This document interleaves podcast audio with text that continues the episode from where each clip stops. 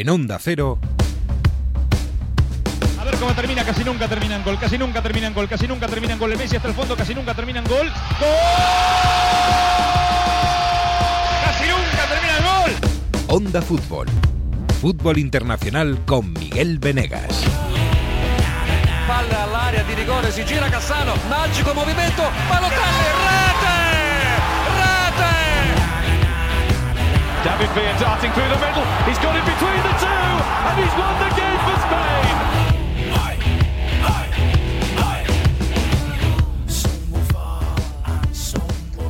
Bueno, pues aquí estamos. Bienvenidos a este bonus track de Onda Fútbol en esta semana tan extraña, ¿no? Lo decíamos la semana pasada, esto de que empiece la liga así en agosto, cuando nadie parece tenerlo demasiado en cuenta.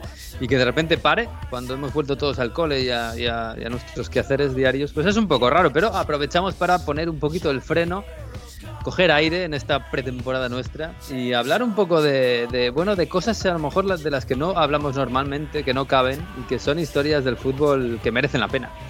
Así que y aprovechamos para saludar a, bueno, a amigos que están por ahí y que, y que, pues, tenemos una excusa para saludarles. Hola Jesús López, muy buenas.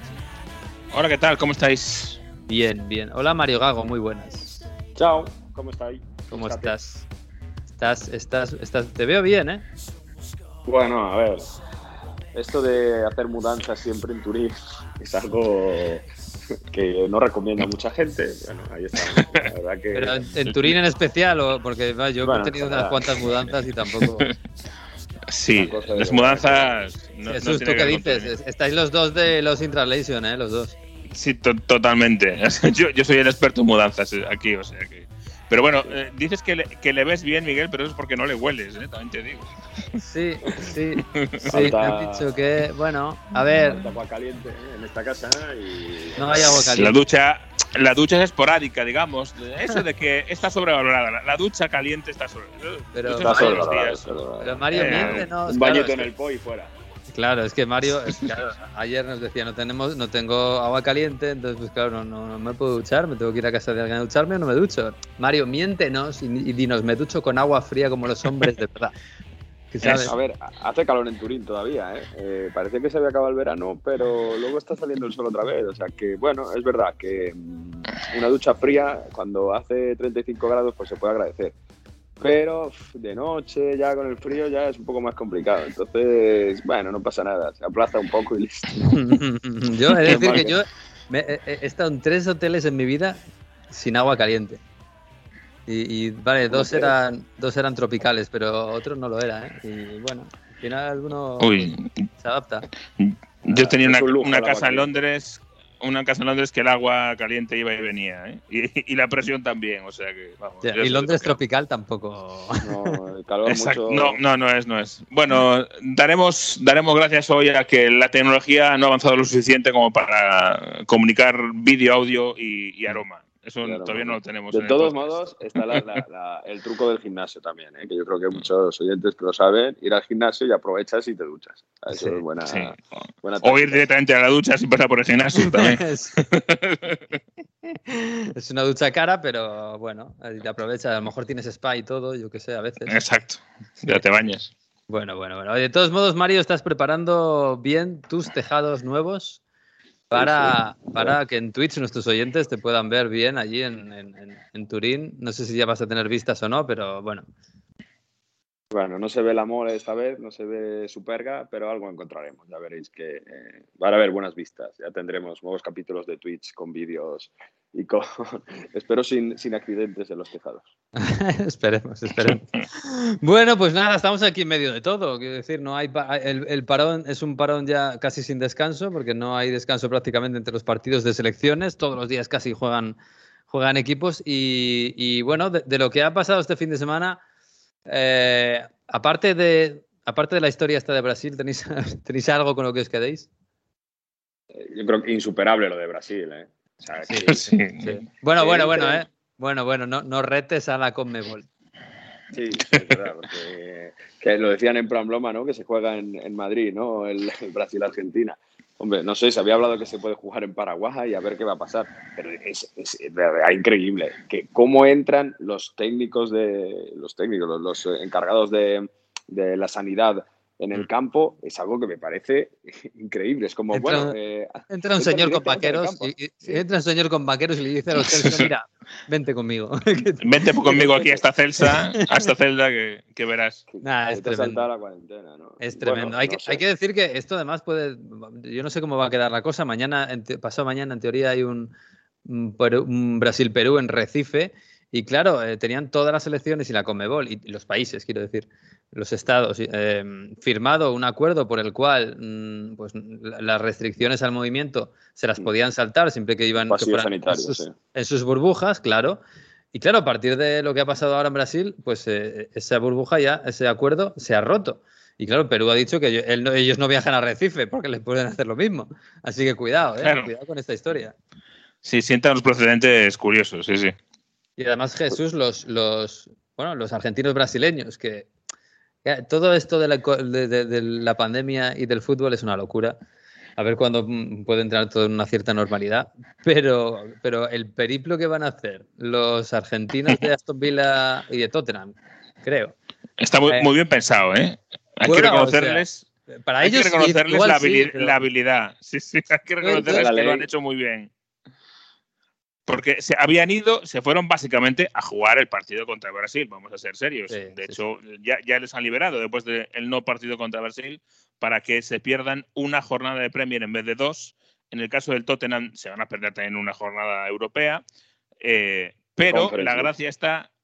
exa- Exacto. La gracia está en que, claro, volviendo de Brasil a UK, te van a decir al hotel eh, de la, del gobierno, te va a aparecer el mismo tío de vaqueros de Brasil, te dice, ven para acá que te mando al hotel enfrente de Heathrow y te, te encierro ahí 10 días. Y te que en han la pensado- habitación 10 días, claro, sin Exacto, salir, sin en- correr. En una sin habitación sin nada. Claro, le han dicho, mira, ¿por qué no nos vamos, por ejemplo, haciendo un esfuerzo, un sacrificio a Croacia? Estamos en Croacia 10 días y así cuando volvamos a UK ya no tenemos que hacer la cuarentena porque venimos de Croacia, que es un país en lista verde. Oye, eh, en serio, un aplauso. todavía, ¿no? Y esas cosas. Claro, Y- es y decir, hay una buena vamos allá Du-. Claro, a claro. Dubrovnik, Habrá, que- aquí, habrá que aquí ver van- sufriendo. Habrá que ver qué hacen, porque si se van a Zagreb, bueno, bueno, se van a Zagreb, pues habrá un entrenamiento por allí y tal, pero como, se, como aparezcan en Dubrovnik o en, o en Split, o No, hombre. así, va a oler Eh, eh, raro. Esto es eso. lo, tip- lo típico de las pretemporadas de hace 15 años, que era ir a correr por la playa. Esto en Galicia estaba al orden del día. Hace 15 años y hace dos lo hacía, o hace tres, lo hacía Antonio Mohamed en el Celta también. Pero bueno, el resto de entrenadores hace Hmm. 15 años si van a correr por la playa. Pues a lo mejor aprovechan y hacen lo mismo. Pero, eh, pero Jesús, en España entonces todavía para Inglaterra no es eh, zona blanca. O sea, si, si podían haber venido a España. yo qué sé. Naranja, ¿no? Es No, es, es naranja, sí. Eh, Ah, hay vale. que hacer, que yo sepa, hay todavía que hacer Sí, eh, como Italia. cuarentenas, cuarentena. Sí, sí. Joder, porque fíjate si no, que si hubiesen ido a estábamos- Canarias ya tranquilamente. Claro, o, sí. o Italia, Sicilia y bueno, está. Fíjate que algunos estábamos pensando si finales de junio, principios de julio nos íbamos a UK, porque ya quitaban la zona, naranja y nos hacían verde y todavía estamos en eso. Madre mía. Ahora sí, ahora entras allí todo bien, ¿eh? O sea, entras allí no hay nada, que- no hay nada, es todo freedom. Pero Ya. para entrar no hay freedom. Wembley bueno. el otro día estaba lleno en ese encuentro de, de Inglaterra contra Sí, Andorra. No no sé, Todos los partidos de la Premier ya. Todos los partidos de la Premier llenos. sí, claro. Jesús, no hay ninguna, Hasta- no hay, no ninguna norma especial que tengan que seguir, como por ejemplo aquí en España, aparte del aforo, ¿eh? Eh, pues mascarillas, no, no poder comer, no poder beber, todo eso allí, na- no hay nada. Ya no hay prácticamente nada. Eh, Lo de las cantinas ahora me pilla, no estoy seguro, pero la, lo de la mascarilla ya durante los eventos que empezaron en, en marzo en Wembley y tal, piloto, eh, te decían que una vez que estés en tu sitio sentado, puedes quitarte la mascarilla. En teoría, tenías que tenerla en interiores, la Ah. mascarilla. Pero ahora, ahora en Inglaterra ya no hay mascarilla en ninguna parte. Es decir, no es obligatoria ni en el metro de Londres, que está el, el, eh, el alcalde de Londres tratando de llevarle la contraria a la norma estatal para decir que todo el mundo, por Dios, en el metro que lleve mascarilla. Además, el metro de Londres, que es lo menos ventilado del mundo. Eh, Sí. Pero, y alguna- pero algunas claro, de están seguridad. al lado de, de Satanás, o sea, hay que bajar Sí, hay miles que de bajar, kilómetros sí. a su, su suelo. Hacer un hi-fi a Satanás, sí, señor. Llama la atención esa diferencia, porque, por ejemplo, en Italia ya lo hemos comentado, ¿no? Aquí, si quieres ir al gimnasio a ducharte, necesitas ir con el Green Pass. Incluso si tienes que ir a un restaurante a cenar dentro, que me pasa a mí el otro día, me pidieron el certificado de vacunación, o bueno, quien no tenga el test COVID o que ha pasado la enfermedad. O sea, que es algo que yo, en España, bueno, no sé, no parece que vaya a llegar. En España sí se, no, se ha intentado, ¿eh? En, España, en Galicia, en, este verano yo he tenido que también que, dar certificado de vacunación para entrar, pero luego lo quitaron los tribunales. Mm, en, Asturias también, sí, sí, pero eso al parecer no, no pueden hacer. Bueno, veremos, veremos, desde luego. Es verdad que llama muchísimo la atención la Premier y Wembley el otro día. Claro, Wembley es que es enorme, son 90.000 tíos ahí metidos y llama la atención que el estadio esté lleno, y, o casi lleno prácticamente, y con una, con una imagen que es de 2019. Pero bueno, oye, ojalá, ojalá salga bien y no, no pase nada, desde luego. Pues, pues nada, oye, también de este fin de semana o de esta semana hemos tenido una noticia en Italia, Mario, pues que, oye, que es muy bonita. Esto de ver a Ribery jugando en Salerno, en la Salernitana, bueno, pues mira, qué bonito, ¿no? Hace 38 años, se va por allí a la playa a comer limones y a vivir feliz. Mola, mola. Salerno que está al otro lado del Golfo de Nápoles, por el que no lo conozca, no, se ve también, está ahí cerca del Vesubio, toda esa zona que es bellísima, la costa malfitana es de verdad muy, muy bonita, Isla de Capri, bueno, va a tener ahí sitios para, para pasar el verano. Pero Salerno es, la, Salerno es la playa grande que empieza después de, de la costa malfitana, ¿no? La, primera, si bajas, si ves del norte hacia sur, digamos, hacia. Porque el Napoli está justo al otro lado del Golfo hacia el norte, pues bajas poco a poco en el Golfo y al otro lado del Golfo está Salerno. Entonces es un sitio maravilloso, eso sin ninguna duda. Es verdad que es un equipo de fútbol recién ascendido que ha fichado, bueno, Ribery prácticamente es casi la única la única esperanza que van a tener para salvarse, porque van muy, muy, muy justito. De hecho, la segunda jornada les vimos contra la Roma y de verdad que muy, muy, muy justito. Pero bueno, va allí, a 10.000 personas en la presentación, ya le cantaban Sian venuti fin qui, Sian venuti fin qui, per vedere señare Ribery, que se lo cantaban también a Higuaín. Es, hemos venido hasta aquí para ver que marque Ribery. Es la única, es el cántico que ya tiene Fran Ribery con esa camiseta granate de la, de la Salernitana, por cierto, que yo creo que en España no ha llegado mucho esto, ¿no? O, no sé si en otras partes de Europa, pero hay, hay mucha coña en Italia con la Salernitana. Ah, porque la Salernitana es de propiedad de Claudio Lotito, personaje noto en oh. fútbol italiano y a la política italiana, porque es el presidente de la Lazio, además de consejero de la federación, que tiene sus eh, redes también extendidas por política. o sea, o sea, a ver, Lotito, Lotito es dueño de la Salernitana, o sea, dueño de un equipo de Serie A, presidente de otro equipo de Serie A. Bueno, dueño de los dos equipos. Dueño de los dos, claro. dueño, de, dueño de los dos equipos, esto es legal. Eso, claro, ¿qué va a pasar cuando hay un Salernitana Lazio? claro, pues si la Lazio se juega el título, imaginemos. O la Salernitana se juega el, el descenso y la Lazio está ya bien. Claro. Lotito no será de Sicilia, ¿no, Mario? ¿eh? No, no, siciliano, ¿no? Seguro tendrá familia, a lo mejor un abuelo siciliano o algo así. No hace falta, pero os explico. La federación, obviamente, dice, eh, no puede ser, no puede ser que un presidente sea propietario de dos equipos de Serie A al mismo tiempo. Por lo que dice Miguel, ¿no? Pues llegan a última jornada, se apañan y ya está, listo.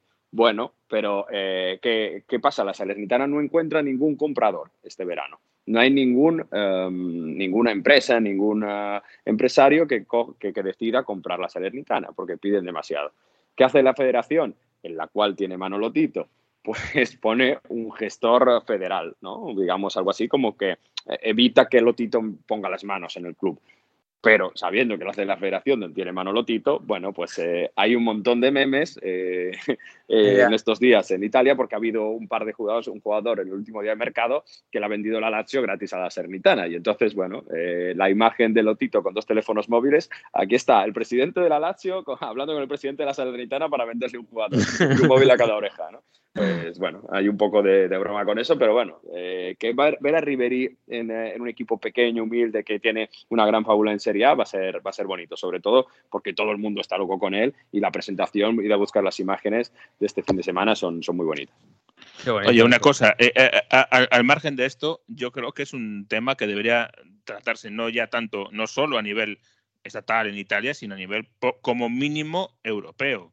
Yo creo que Girona, por ejemplo, Claro, la familia Pozzo, Sí. todo ese trasvase de jugadores y de comisiones de agentes, recordemos que no lo sabemos y te traigo este cedido y luego te lo llevo y no sé qué. ¿Y qué pasa si yo quiero negociar con un eh, equipo de la familia Pozzo para fichar a un jugador, pero resulta que soy a, la vez rival en mi país de otro equipo Claro. de la- del mismo O, no, conglomerado? o- o- o él quiere ficharte un jugador que tú no se lo quieres vender. Claro. eh, ¿y ¿Qué pasa si.? eh, Y, y no solo la- Sí. los Pozzo, el, el Girona es del El grupo. City, del el- City el Manchester también. City tiene, tiene por todo el mundo ahora mismo. Es verdad que, la, claro, la mayoría, no, o bueno, ahora mismo todo, ninguno se puede enfrentar. Pero, El, el Girona sí. hombre, el Girona, Girona en dos años puede en jugar dos años, claro, sí, digo ahora mismo. Luego es verdad que el, Bueno. el- el New York City pues, No, no. pues no tiene pinta, pero bueno, podría Y el ganar. Red. Bull, el New York City podría ganar la, Champions con CACAF y el City la Champions y enfrentarse en el Mundial. Claro. Sí, este podría ser. el Red sí, Bull sí. Salzburg no, no está en Champions, ¿no? Ahora, creo que no, ¿no? Estoy un poco Claro, perdido. eso- ahí sí, ahí la UEFA, ahí la UEFA eh, sí que metió mano, bueno, metió mano entre comillas, porque al final fue una trampa.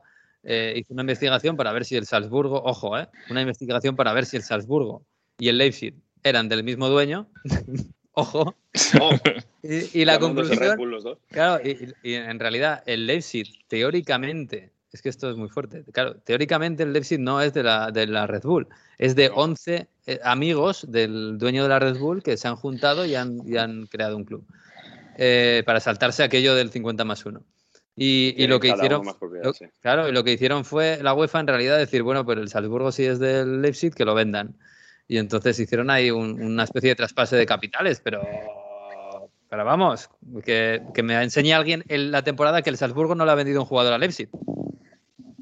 Que no existe. Sí, mal, mal no se llevan, ¿no? No, no, no. Claro, entonces, bueno. Pero es verdad, tienes razón, que esto debería, esto al final trae muchas suspicacias y puede traer muchos problemas. Muchos. Es otro toro, otro toro que viene y que como no lo sepan verlo, otro que nos va a empitonar, ya verás. Porque se va a acabar dando, Bueno, se va a acabar yo- dando un Pero es- Girona pero- que suba Pero o esto algo así. yo creo que forma parte del mismo toro, que es el de los grandes dueños de los, de los clubes, que cada vez son más grandes y cada vez son más... de un jeque o un empresario americano, pues eso Claro, una o, multinacional. o de un super conglomerado, claro, claro. O, Sí, sí. o el León, eh, la empresa Spire, ¿no? Que, que tenía la cultura leonesa también. Si deciden hacer Sí. otro acuerdo en, otra, en otro club europeo, Sí, de momento No. eso es un, es un proyecto menos ambicioso en el sentido de, de- de grandes empresas y grandes clubes, pero podrían dar el salto y, y acabar siendo eso, sí, sí. Desde luego. En fin, sí, que, es nos, un... que nos gusta más el fútbol romántico en Onda Fútbol, ¿eh? sí, sí. Oye, por cierto, hablando de, hablando de fútbol romántico y hablando, y además hablando de cosas serias, porque eh, Jesús, eh, llevamos mucho tiempo, claro, ya, ya lo damos hasta por, por, un- por debate pasado, ¿no? Ha- Hablando del Mundial de Qatar y bueno, de todo lo que conlleva esto de que el Mundial se juegue en Qatar, más allá de incluso de cómo se consiguió que se- la designación de Qatar. eh, pues eso, la cantidad de los miles de trabajadores que han perdido la vida eh, trabajando en los estadios, las condiciones de vida, etcétera. Eh, fíjate que ayer precisamente en Twitter un- una persona eh, pre- preguntaba, ¿hay algún futbolista que haya dicho algo? Que haya levantado la voz contra esta historia porque es una vergüenza. Y yo le recordaba, bueno, Tony Cross lo ha hecho. Es verdad que Tony Cross tiene 31 años y ya lo ha ganado todo, pero ha, dejado la selección y se ha puesto, se ha puesto firmemente en contra del Mundial de Qatar y ha dicho que es una vergüenza y que no debería jugarse. Pero Jesús ayer, precisamente, cuando pasaba esto, salía una carta abierta en, en The Players Tribune del capitán de Finlandia, que bueno, a lo mejor de la, la gente dirá, bueno, Finlandia es una selección menor. Bueno, el capitán de Finlandia eh, llamando un poco a todo el mundo, ¿no? A aficionados, Sí. a propios jugadores, a todo el mundo, para, para que no de- olvidemos eh, a los cataríes. Sí, yo recom- recomiendo el, artículo en The Players Tribune eh, de Team Sparv y empieza diciendo a todos los jugadores, entrenadores y federaciones de fútbol, a todos los aficionados y periodistas ahí fuera y realmente a todos los que simplemente se preocupen por los derechos humanos, por favor, seguid hablando sobre, la, sobre el Mundial de Qatar. Eh, habla sobre todo el tema central, por supuesto, el de los trabajadores y bueno, ahí eh, quiere ponerlo de manifiesto, dice que llega él eh, en concreto y, y todos los demás eh, llegamos tardísimo a este tema porque nos hemos eh, callado durante mucho tiempo. Lo habla en, en primera persona además. Mm. Eh, pero dice que bueno, que no se ha podido hacer nada por, por las personas que ya han tenido problemas porque ya, ya han fallecido, por ejemplo, en las obras, pero que se puede hacer o intentar hacer cosas por las que puede haber a partir de ahora. Y por ahí viene, yo creo que es una lectura muy interesante y una llamada a todos, ¿verdad? No vamos a conseguir parar, lamentablemente, eh, todo lo que está sucediendo en, Qatar, pero vamos a intentar llamar la atención sobre eso para que eh, se pueda detener, se pueda mejorar o se pueda al menos eh, aliviar. Mm, sí, desde luego, es, muy, muy interesante, porque además habla él en primera persona y él incluso se culpa a sí mismo, ha dicho, yo mismo he estado cinco años sin darme cuenta realmente de todo lo que significaba todo esto, ¿no? Y, bueno, he, hablado con gente y eh, me, he interesado por el tema y he llegado a, las conclusiones de que esto es, es, terrible, que no debemos olvidarlo. Es verdad, claro, lo, fácil, digamos, y, puede que sea la, verdad, ¿eh? pero lo fácil es decir, bueno, que, no, que hay un boicot y que no jueguen. Es verdad que Amnistía, Amnistía, claro, sí, sí, sí puede que sea verdad, ¿eh? no lo sé, pero es verdad que Amnistía Internacional eh, lo que ha pedido a las selecciones y a los jugadores no es que lo boicoteen, no es que no jueguen, no es que no vayan allí. Lo que han pedido es que eh, alcen la voz y aprovechen el evento para presionar a, Qatar para que mejoren las condiciones de vida. Y ah, pues bueno, de momento es verdad que ha habido algunos gestos, los hubo hace unos meses en el parón, Noruega, Alemania. fíjate que claro, fíjate que se criticó a los jugadores alemanes, eh, los del Bayern, porque, porque el Bayern lo, lo patrocinó Qatar. Bueno, ha habido gestos, Dinamarca también lo hizo. Ha habido gestos y yo me imagino que cuando según se vaya acercando la fecha y el mundial va a haber más, van a hacer cosas que dentro de lo que se pueda, que imagino que ¿Tú será. ¿Crees que se les va a permitir? No va a haber sanciones de FIFA por, por, uh, meterse en temas políticos. Yo, yo, creo que si no, si no los hacen en el campo, digamos, si no los hacen, si no metes un gol y te levantas la. que claro, que es que eso contraviene a las normas de la FIFA. Si no te levantas la camiseta y pues, tienes un mensaje político, yo creo que si, si eso lo respetan, yo no, no creo que debería haber. Eh, por lo menos la FIFA es que te pones, te pones muy colorado, ¿eh? porque va a estar todo el mundo centrado en ti. Y como reprimas estas cosas, pues va a ser tremendo. ¿eh? Acuérdate de lo que pasó en, en Hungría este verano en la Euro con el tema de la homofobia. ¿eh? Y al final eh, la UEFA se tuvo que retratar eh, y al final intentó recoger cable poniendo eh, el apoyo a, a, los colectivos LGTBI, pues, pero vamos, ya se ve retratado la UEFA. Yo creo que va, va a ser algo parecido al Allianz colorear el estadio con los colores no. Sí, pero claro, eso precisamente fue lo que primero que hicieron y a raíz de eso, de eso, cómo reaccionó todo el mundo en contra de la UEFA y, el, efecto Streisand. Claro, efecto Streisand. Y yo creo que y yo creo que ahí la UEFA intentó recoger el cable todo lo que pudo, pero claro, lo que no, ya no podía hacer es vale, si ahora os permitimos esto porque os habéis puesto así.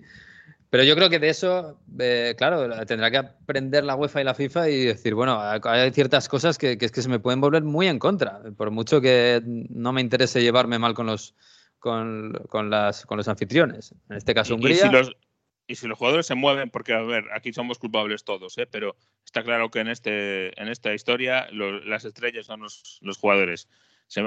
no pueden levantarse la camiseta y enseñar un, un mensaje. Pueden popularizar un gesto que sea a favor de los derechos humanos. Y entonces el gesto mm, te lo, puedes hacer en cada gol si quieres. Es decir, hay mm. muchas formas si se organizan de, de meter a menos presión. Yo creo que más que eso es difícil hacer, pero, pero la presión y, el llamar la atención sobre esos problemas y sacar los colores a más de uno, como es lo mínimo que, se puede hacer, creo yo. Sí.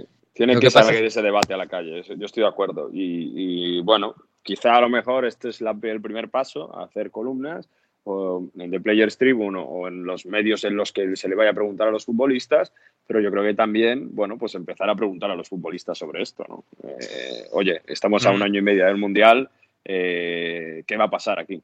Sí, pero ¿a quién se lo vas a preguntar? ¿Se lo vas a preguntar a Messi? ¿Se lo vas a preguntar a Neymar? de la selección argentina y el capitán de... Hombre, están en otro, tema, ¿no? ¿En, qué, equipo está Messi? Ya, bueno, pues. ¿Te eh, lo vas a preguntar a, un, jugador de la selección inglesa que a lo mejor tiene un patrocinio? Hombre, ahora, lo que lo dices a Messi era muy buena pregunta, ¿eh? Sí, era muy buena pregunta cuando se fue al París, pero claro, ya. O, durante todo este año. o bueno, mira, a lo mejor Messi, precisamente Messi no creo que lo haga, pero, pero bueno, no lo va a hacer, seguro. Pero a lo mejor Messi sí podría tener el poder de, eh, por, por quién es, de incluso estando donde está jugando, mm, poder decir algo, seguramente, porque no le va a pasar nada porque es Dios allí. ¿Sabéis quién hacía eso? Maradona. Sí, es verdad, sí, es verdad, es verdad. Y, ¿sabes quién no hacía eso y siempre se le achacó y se le comparó con Maradona? Pelé. Pero bueno, es el... en realidad una enfermedad. A ver No. si, que vaya Sí, sí, bien. es verdad, es verdad. Le mandamos una. Bueno, si, si te- si teníamos pocas esperanzas de que Messi nos atendiera un día en una entrevista a Onda Fútbol, yo creo que podemos Aquí dan, despedirnos. Bueno, bueno, quién sabe, quién sabe. Voy a hablar con Ibai a ver qué se puede hacer. A ver, a ver.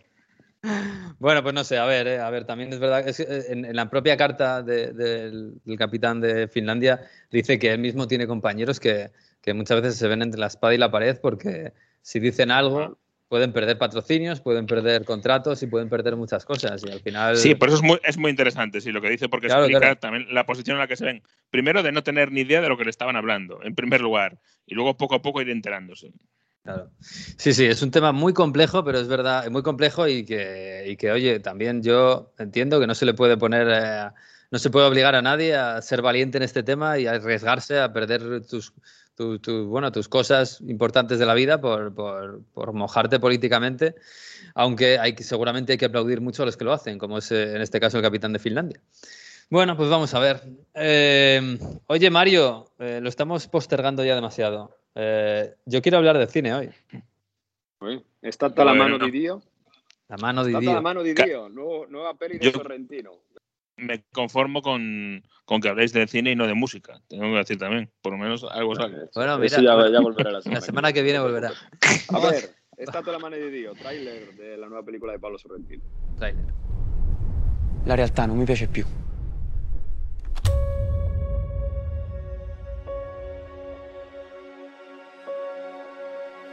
La realtà è scadente.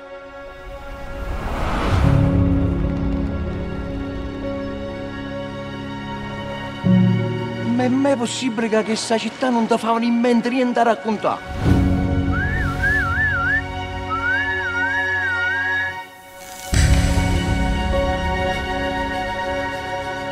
Ed era bellissima.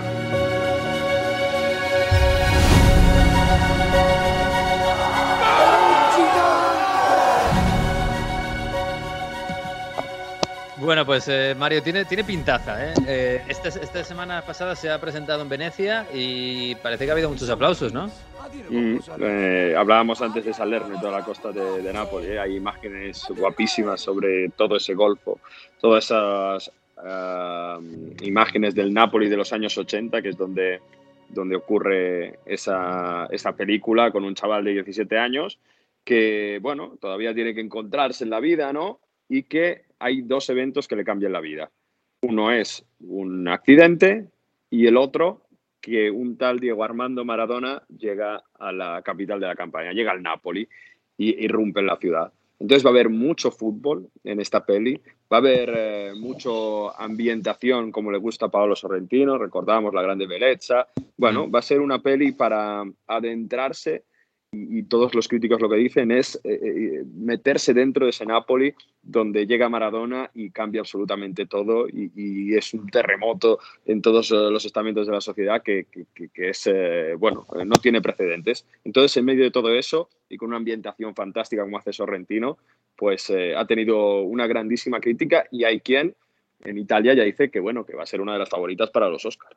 Bueno, eso siempre se, se dice, estamos todavía muy pronto. Eh, Mario, yo no sé el argumento de la película, pero por lo que dicen es un poco autobiográfica. Si cuento la historia de, de Sorrentino, ¿hago spoiler? No, porque es verdad que parte de ahí, parte, Mm. eh, pero es verdad que tiene, mm, él dice en las notas de los autores, se evita las trampas de, de la autobiografía convencional. Mm. Bueno, intenta que no haya demasiado victimismo, demasiada exageración.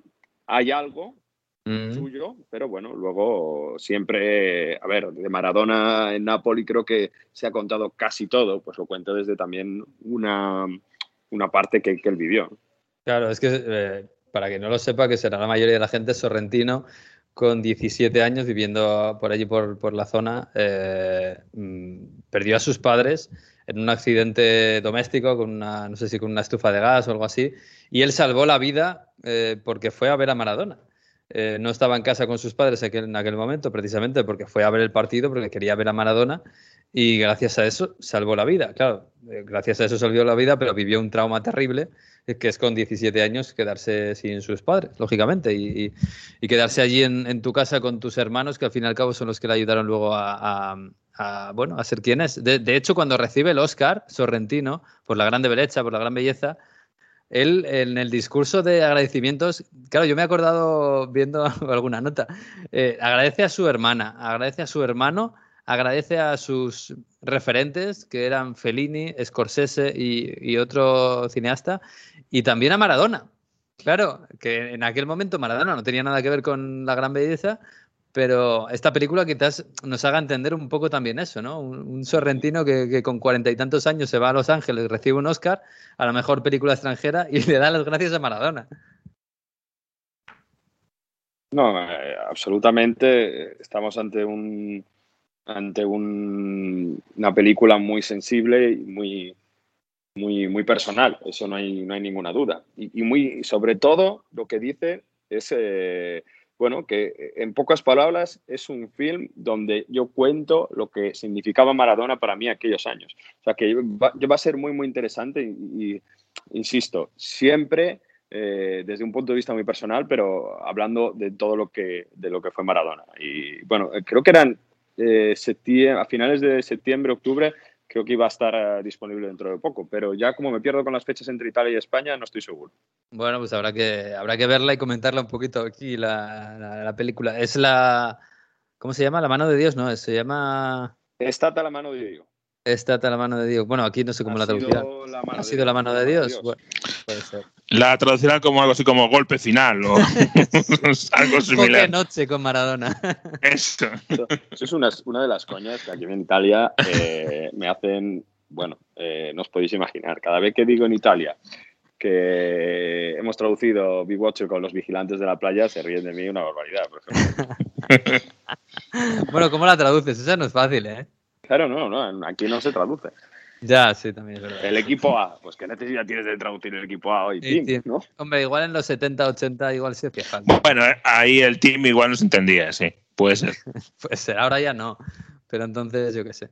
En fin, yo qué sé. Oye, me estoy acordando de, la. ¿Habéis visto las series de, del Papa de, de Sorrentino? La del Papa joven. El Papa joven y el de John Pope y de New Pope. que son espectaculares las dos. Cada, una tiene un estilo diferente y son espectaculares. claro, hay, un, tipo. Napoli, sí. sí, claro, hay un tipo que, que es súper fan del Napoli y aparece con la camiseta del Napoli. Y claro, hay unas unos planos fabulosos, muy, muy Fellini, muy, muy así, muy italianos. Viendo los partidos del Napoli es muy, muy, muy gracioso. Y claro, esa es un poco la parte, la parte sorrentina, ¿no? Que tiene en, una serie que es espectacular. Eh, y además, eh, sí, hay una parte en la que reza incluso para que gane el Napoli. Y que ahí hay un poco de todo. bueno, pues el que haya visto La Grande Belleza, que haya visto de John Pope, de New Pope, pues verá un poco también eso, ¿no? Esas grandes imágenes, ese, esa predilección que tiene Sorrentino por, por, por, la imagen por encima de todo, ¿no? Y, intentar demostrar con la imagen de, describir todo eso. Entonces son, bueno, magníficas. La verdad que eh, Joe, Joe, Lowe era el protagonista, ya me pierdo con los nombres. Pero. y John Malkovich en la segunda, sí.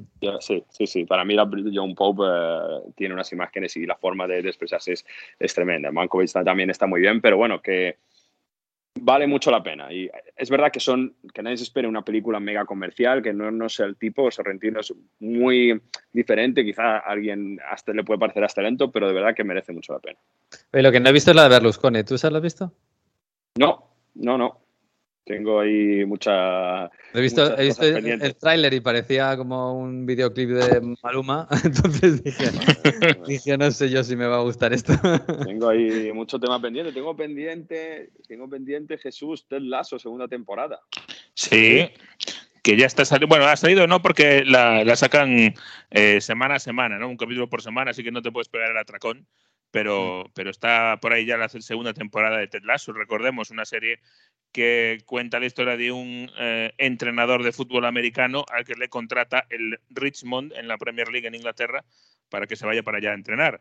Eh, no vamos a contar por qué, pero porque es parte de la trama de, la serie, pero allá que se va y claro, pues con, como decía el otro, con divertidas consecuencias, ¿verdad? Eh, el entrenador que, que, no tiene mucha idea de, fútbol europeo, pero que al final sale adelante un poco, mm, pues, porque todo se basa en, manejar personas, ¿no? En, manejar a, un grupo, a un vestuario y por ahí va un poquito la cosa. Una vez asume que, que el 0-0 es una posibilidad, pues Exacto, todo que, va se- mejor. que ¿no? se puede empatar, que se puede empatar. Se puede eh, empatar. y se puede descender también. eh. Hay un, Sí, sí. el último capítulo, sin hacer spoiler, el último capítulo de la primera temporada, cuando hace la formación eh, eh, a lo fútbol americano, eh, está bastante gracioso, está bastante bien. Sí. Sí, sí. Bueno, habrá que verla, habrá que verla. A ver, por cierto, Jesús, este fin de semana ha, se- ha empezado la FA Cup, bueno, ha empezado, ha empezado la primera ronda oficial. Eh, Sí. Esto es, es un día, yo me imagino que vivirlo allí tiene que ser una cosa muy especial, sobre la gente que tenga su, su club en el barrio o en el pueblo, lo que sea. Pero claro, 116 partidos al mismo tiempo, el sábado a las 3 de la tarde de allí, eso es un- Yo estaba mirando a ver si había algún ¿Quién da el partido en- multigol? Claro, Vayan o al estadio, ¿eh? un- Claro, bueno, bueno, nos volvemos locos. Bueno, la, la B- la BBC es un, eh, es un espectáculo, ¿eh? la BBC Radio. Eh, tienen ¿Sí? gente prácticamente en todos los campos y Pero- pero no ¿cómo hacen un programa tipo Radio Estadio, pero hacen sus crónicas después y tal, sí, sí. Sí, sí, pero bueno, imagino que bueno tendrán ten- no tendrán corresponsales en, los- en los 116 partidos. Ojalá que sí. Pues yo no sé si en todos, pero en muchos, ¿eh? Porque date cuenta que al final en cada, en cada barrio o en cada mm, pequeña villa pues hay alguien de la BBC. No todos van a hacer, claro, porque hay partidos y partidos, pero en muchos, en muchos. Ya, ya, ya. Bueno, yo tengo ganas de ir al, al- Hay una parte en Londres, muy cerquita del, del Estadio Olímpico, donde hay, creo que son 88 campos de fútbol juntos, algo así, o, o me, estoy, me estoy subiendo a la parra. No son tantos, pero son una barbaridad.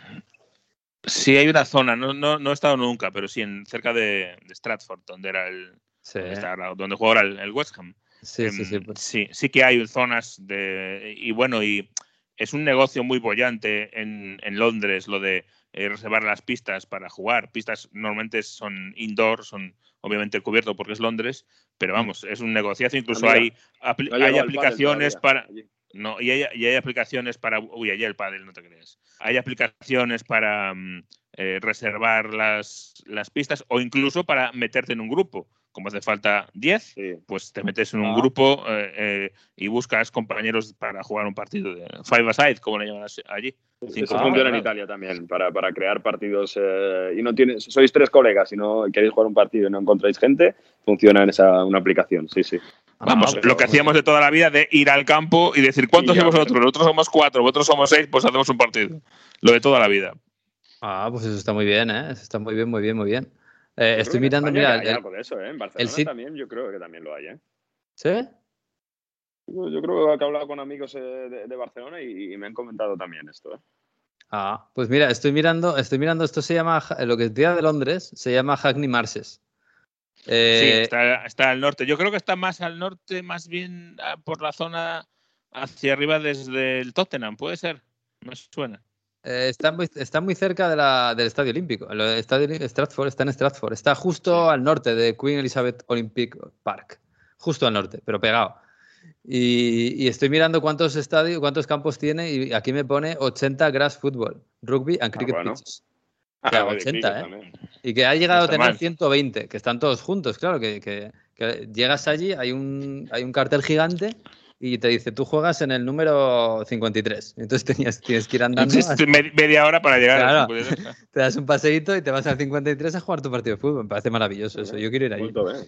Sí, Sí, sí, bueno, eso ya, os digo que aquí en Italia, por ejemplo, el pádel no, lo, no lo decía por la coña. ¿eh? Eh, Yo creo que también España está comiendo mucho terreno a esos partidos de fútbol. O sea, que todo lo que sea fomentar esas cosas me parece muy guay. Sí, sí, es que lo malo del fútbol es que tienen que jugar 11 contra 11. Bueno, Eso- 5 contra 5. O 5 contra 5, sí, sí, sí. Bueno, en fin, pues eh, nada, chicos, vamos a dejarlo. ¿Tenéis alguna cosa más? Eh, no sé, ¿algo- ¿os apetece algo de la vuelta al cole del, del fin de semana que viene? Que vuelve la Champions. Yo quiero Aparte. ver a, Me- a Mesías, a Junior Mesías, debutando en Anfield con el Milan. Sería Oh, es verdad. Nos dejábamos este eso, Mario. que- Nuevo, nuevo fichaje del Milan, del que ya habíamos hablado en Onda Fútbol. Sí, sí, sí. ¿Os acordáis cuando estaba en el Crotone? Este chico que hace apenas cinco años eh, repartía frigoríficos porque jugaba en un fútbol amateur con 24 años ya. Bueno, pues con ah, 30 años profesional eh, ha conseguido dar ese paso de, si va todo bien, debutar en Champions. No sabemos si contra el Liverpool o contra el Atlético de Madrid o contra el Porto, pero yo creo que algún partido va, va a poder jugar porque va a ir a, ayudar a, a Olivier Giroud y a Ibrahimovic en ataque. Olivier Giroud tiene COVID Eh, Ibra todavía no está recuperado, así que lo mismo le vemos debutar en Anfield. Y es eso, pues uno de estos casos donde un futbolista profesional que crece en Belo Horizonte, eh, no encuentra espacio en Brasil, se, va un poco a buscarse la vida a Europa, aprovechando que su hermano está en Italia, se viene aquí a Turín y bueno, entra en un equipo prácticamente provincial, donde no le pagan nada absolutamente y se tiene que buscar la vida mientras tanto para vivir. ¿Y qué hace? Pues entra en una, en una empresa de electrodomésticos, reparte frigoríficos hasta que va creciendo poco a poco. Tiene la suerte que un jugador de Serie D, que es la cuarta división del cuarto escalón del fútbol italiano, le ve, le fichan para Serie D, poco a poco va subiendo. Y bueno, Serie B con el Crotone, logra el ascenso y gracias a lo que hizo el año pasado con el Crotone, que, que hizo muy buenas jugadas, muchos goles, el Crotone acabó bajando, pero el Milan bueno, pues para tener ese tercer espacio, tercer hueco en el ataque del club que vuelve el Rosaneo, que vuelve a Champions, se ha fijado en Junior Mesías. Es una fábula para descubrir, bueno, que nunca es tarde para despuntar en la élite. Sería muy bonito que Junior Mesías debute contra el, eh, contra el Liverpool eh, el próximo martes, el primer día de, esa jornada de Champions. Oh, sería precioso. Me está entrando unas ganas de que Giroud se lesione y que Ibra Tiene COVID todavía. ¿eh? Tiene COVID todavía, que dure, que no dé negativo todavía para que juegue. Qué bonito. Oye, por cierto, no sé si va a jugar. ¿tú, crees, Jesús, que va a jugar más Mesía en el Milan o Lingard en el United? Mesías, Mesías, va a jugar más Mesías seguro. Es que el pobre, Lingard, que ha hecho un doblete con la selección, que a Sarley le encanta y, ha hecho una temporada fantástica en el West Ham, va a jugar nada, ¿no? Nada, hombre, se fue al West, al West Ham el año pasado en, enero porque no estaba jugando absolutamente nada desde hacía más o menos un año. Y antes de eso había tenido bastantes oportunidades de Solskjaer y había sido bastante eh, eh, plano su juego. No, no había brillado en absoluto en el United en, las últimas, eh, últimas eh, fechas. Por eso acabó saliendo mm, por un precio bastante barato al West Ham. Había mucha gente, yo conozco aficionados del West Ham que no esperaban absolutamente nada de Lingard y mm. sin embargo les dio una segunda vuelta fantástica. Y ahora vamos a estar en lo mismo. lo de ser cabeza de ratón o cola de león, de momento se queda como cola de león en, un, en una plantilla que en ataque ahora sí empieza a tener bastante excedente, aunque es verdad que se ha ido Daniel James, por ahí a lo mejor puede tener algún minuto más, porque ya sabes que Danny James ha acabado por fin completando su traspaso a Leeds después de dos años y medio. Lo vimos, eh, lo vimos premonitoriamente en el, en el reportaje en la serie del Leeds United ahí con y sabes que Horta, diciéndole no nos han dejado hacer el fichaje, pero lo, haremos, lo haremos. No te preocupes que vendrás. Bueno, ha tardado tres años, pero lo ha hecho. Y, que sepas que han tenido el gran acierto en, el Leeds United de utilizar la foto que tenían de aquella para, para anunciar el fichaje esta vez. pues bien. Lo han hecho bien, lo han hecho muy bien. Sí, señor. Bueno, pues, eh, pues lo veremos. Este fin de semana volvemos todos a, a los quehaceres diarios. Tenemos un Napoli-Juve muy bonito, ¿o no? Sábado a las 6. Eh, sábado a las 6, efectivamente. Tenemos al Leeds jugando contra Liverpool, me parece, el domingo. Y después tenemos la Champions, que eso ya es como, no, como volver al cole, eso es como ya el primer examen sorpresa, te lo ponen ya y ya a ver si has estudiado en verano y, eso lo tendremos la semana que viene. y, ojo, y el retorno del CR7. Y el retorno. Y el retorno de CR7 de rojo. ¿Contra quién juega el United? Ah, no lo sabes, te vas a llevar una sorpresa. ¡Ay, por Dios! Contra tu casa. bueno, pues nada, voy a quitar a Wilson ya de mi 11 de la Fantasy directamente y, pondré de capitán a Bruno. Así que bien, fantástico. Bueno, pues nada, chicos, que, que lo Preparar el comunio de Champions, entonces, ¿no? El Fanta... Ah, yo tengo, yo tengo Fantacalcio esta semana, ¿eh? Ya os iré contando. Ya, pues sí, a ver si descubres algo por ahí, que a veces se descubren cosas, ¿eh? Sí, el lunes que viene os cuento mi equipo de Fantacalcio, y ahí os cuento cómo ha ido. Fantástico. Bueno, nada, chicos, que lo paséis bien, ¿eh? que queda un poquito de calorcito, un poquito de verano, un poquito de piscina o de playa y, o de lo que queráis. Así que aprovechadlo. Un abrazo. Adiós. Adiós, adiós, adiós. Bueno, pues nada, la semana que viene volvemos ya con lo de siempre, ¿eh? con la temporada regular. Creo que sea el, el tercer capítulo, el tercer episodio de Onda Fútbol. Ya estaremos mirando la Champions y ya estaremos con las pilas totalmente cargadas y con una, con una jornada más jugada y a las espaldas en esta temporada 2021-2022 y además con curso de historia futbolística. Así que os esperamos la próxima semana, el lunes a partir de la una, Onda Fútbol. Adiós.